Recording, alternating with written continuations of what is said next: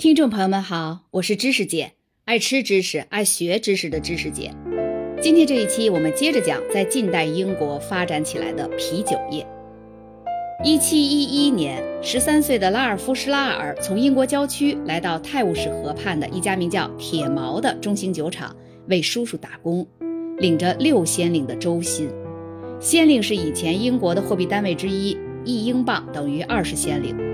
小小年纪的他，无论如何也想象不到三十多年后自己能担任议员，也想不到自己的儿子能进入牛津大学深造，享受着每年三千英镑的津贴。铁锚酒厂可以追溯到一六五零年，是伦敦许多老式的大众酒厂之一。和随酿随卖的酒馆式酒厂不同，大众酒厂实行规模化生产，为城里的酒吧供货。拉尔夫·施拉尔在铁锚酒厂做了二十年的记账员。他所记录的数据为早期的伦敦酿酒业提供了会计明细表。工业革命对整个世界的塑造最早发生于18世纪的英国伦敦，层出不穷的新技术与新发明大幅提升了各行业的生产效率，产业扩张如火如荼。英国的中上阶层和贫穷的工人阶级不断涌入伦敦这座迅猛发展中的城市，寻找各种各样的工作机会。大规模工业化生产遵循的原则与以往那个工匠们散布在乡下各处的时代截然不同。科技创新也推动了酿酒业走入规模经济，大规模商品生产降低了单位成本，这种商业模式带来了巨额利润。18世纪初期，随着人口不断涌入，艾尔啤酒开始在伦敦的中上阶层间流传开来。麦芽厂商学会了用焦炭烘干大麦，酒厂也因此能够酿造更为清淡可口的啤酒。因为用焦炭烘干的大麦对热量更加敏感，所以艾尔啤酒在小规模生产时质量最佳。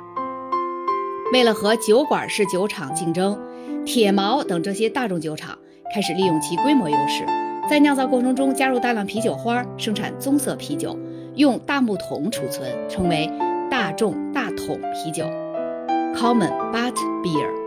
后来出现了口味更为浓烈的大桶黑啤 （Stout）。But beer 就是世涛啤酒。再后来，这种啤酒获得伦敦码头工人的青睐，所以别名就叫波特啤酒 （Porter beer）。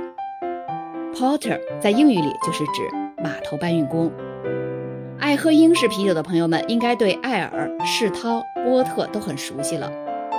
我在网上看有网友分辨不清世涛与波特的区别，从这里能够知道这两者其实是同源啤酒。当然，后来随着不断改进，现在这是两种口味的啤酒。严格来讲，当时的波特啤酒在酿造工艺上是退步而非进步的，因为波特啤酒是依赖于木柴烘干的大麦，相比用焦炭烘干的大麦酿成的艾尔啤酒，质量较差。然而，虽然艾尔啤酒质量更高，口味更佳，但波特啤酒却更适合大规模酿造。艾尔啤酒长时间储存就会变得浑浊，而波特啤酒的浓郁口味。掩盖了酿造过程中产生的杂质。实际上，波特啤酒在储存一段时间后，味道反而更佳。大规模酿酒时用木柴烘干的麦芽也更能适应温差，批量生产模式也能消除微量变质的影响。投入减少，加上规模优势，一品托波特啤酒才卖三个便士，开始挤压艾尔啤酒的市场份额。一品托差不多等于五百六十八毫升。比咱们一般喝的瓶装矿泉水多一点，比在饭馆要的瓶啤要少一些。在十八世纪，一英镑等于二百四十便士。我们可以大概感知一下两百多年前英国的物价水平。前文说了，拉尔夫·施拉尔的周薪是六先令，那么一个月的收入就是一英镑出点头，大概能买八十多品托的啤酒。呃，就算是八十瓶啤酒吧。突然觉得。工业革命时期的英国物价是低，但工人阶层的收入更低呀。不过话说回来，小拉尔夫还是个十三岁的孩子，童工的收入肯定不能跟成年工人比。一七三八年出版的《伦敦与乡村酒厂》是第一部以书本形式出现的酿酒指导读物，也首次指出伦敦的城市新面貌如何从根本上改变了啤酒生产。伦敦的酿酒人不再是工匠，而成为实业家。盈利靠的不是高超的手艺，而是经营策略。从经济学角度看，当扩大酿酒规模时，生产单位体积啤酒的成本就会随之下降。对于大众酒厂而言，通过大规模酿酒可以薄利多销。在一六九九年，伦敦的一百九十四家大众酒厂总共生产了六千七百桶烈性啤酒。而到了工业革命初期，少数几家大众酒厂加强战略投资，扩大设施规模，利润率获得提升。到了一七六零年，伦敦的五大波特酒厂年产量五万桶，排名前十二大的酒厂生产了伦敦百分之四十七点九的烈性啤酒。有史以来，伦敦的啤酒市场从未如此集中。而它产生的一个直接结果就是，大型酒厂开始联合定价。工业化的波特酒厂不仅掌控市场，还走入了政坛。一个由伦敦大型波特啤酒家族不同年龄段成员构成的酒商政客团体出现了，被人们称为“啤酒贵族”。当然，这个贵族需要打上引号。从1695到1837年的一百四十二年间，每年至少有一位酒商担任伦敦市议员。期间只中断过十二年。与波特酒商获得的空前财富相对应，啤酒消费税也空前上涨。伦敦的啤酒垄断巨头们日渐集中，也带动和提升了税务部门的工作效率。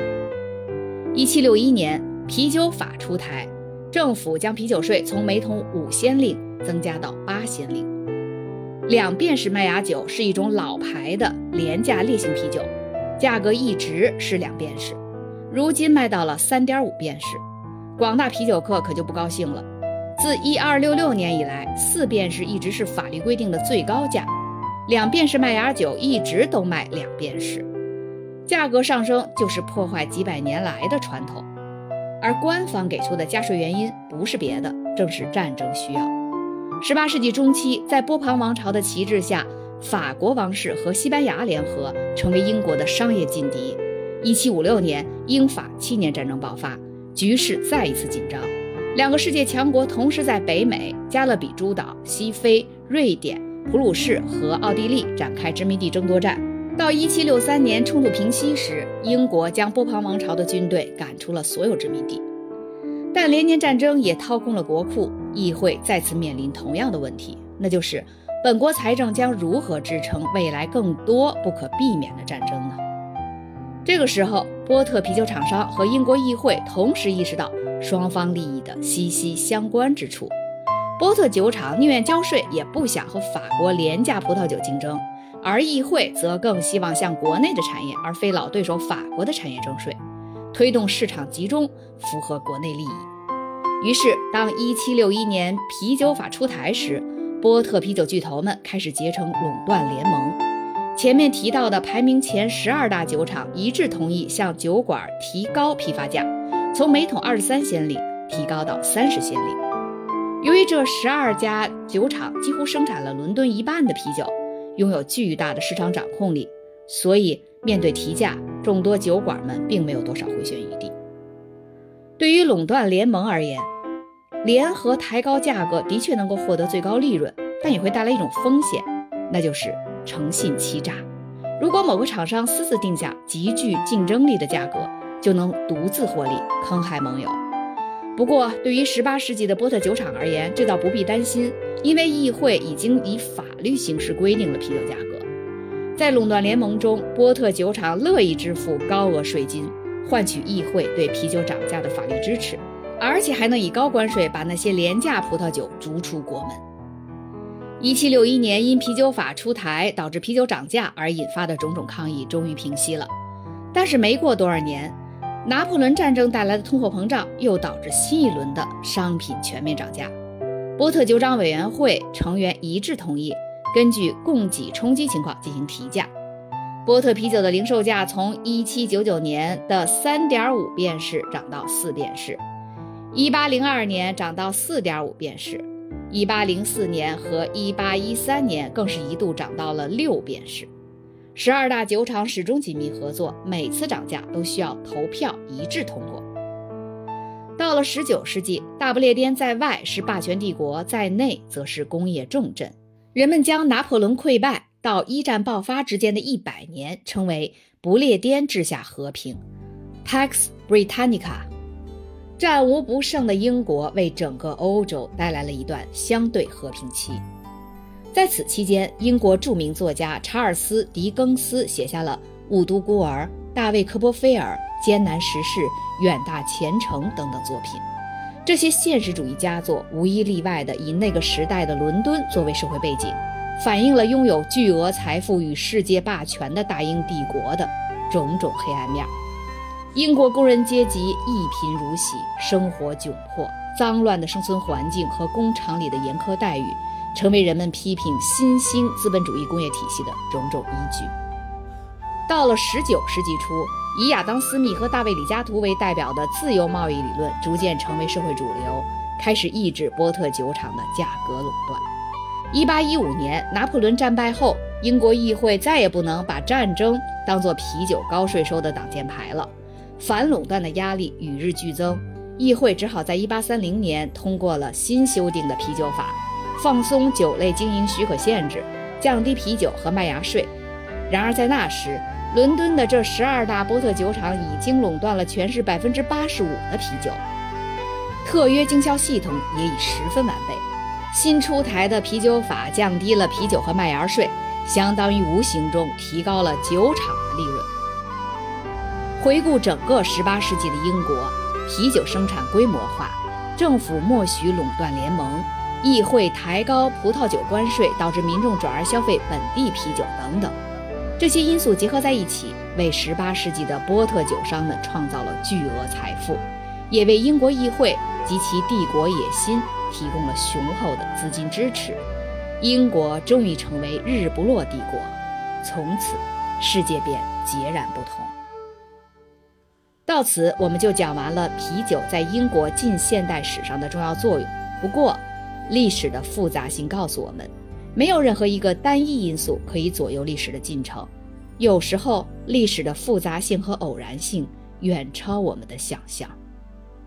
如果说前几期我们讲过的啤酒花是啤酒史上的第一次千年一遇的革命，那么在下一期我们将迎来啤酒史上的第二次大革命，会是什么呢？让我们一起期待。感谢您收听知识姐的节目，如果您喜欢我的节目，请您订阅、转发、点赞。咱们下期见。